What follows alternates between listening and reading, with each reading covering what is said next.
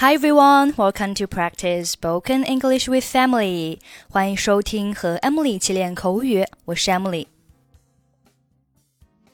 Okay, today's sentence is Do you have free Wi-Fi here? Do you have free Wi-Fi here?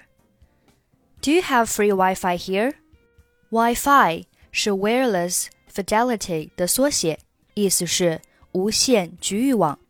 Free Wi-Fi 就是免费的无线网。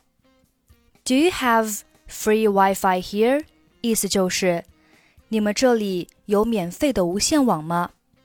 询问对方是否有无线网络，还可以说 Is the Wi-Fi available here？你好，你们这里有免费的无线网络吗？Hi，do you have free Wi-Fi here？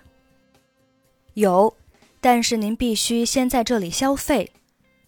Yes, you have to buy something first, though. 好的，我要一杯冰咖啡。All right, I'll have an iced coffee.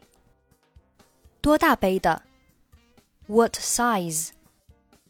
大杯的，不加糖。Large and no sugar。方便留一下您的名字吗？Can I have your name？我叫拉里。It's Larry。咖啡好了，我们会叫您的。We'll call you when it's ready。我该如何连接上网？How do I get on the internet？您需要密码，我来帮您打一下。 You need the password. Here, let me print it out for you. 谢谢。嗯，我无法连接上网。Thanks. Um, I can't get on the internet. 我将重启服务器。稍等一下。现在再试试看。I'll reset the server. Hold on a minute. There, try it again. 好的，现在可以了，谢谢。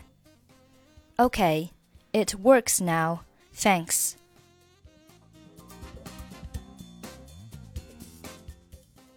Hi, do you have free Wi-Fi here? Yes, you have to buy something first though. Right, I'll have an iced coffee. What size? Large and no sugar. Can I have your name? It's Larry. We'll call you when it's ready. How do I get on the internet? You need the password. Here, let me print it out for you. Thanks. Um, I can't get on the internet. I'll reset the server. Hold on a minute. There, try it again. Okay, it works now. Thanks. Okay, that's it for today. Thanks for listening. I'm Emily. I'll see you next time.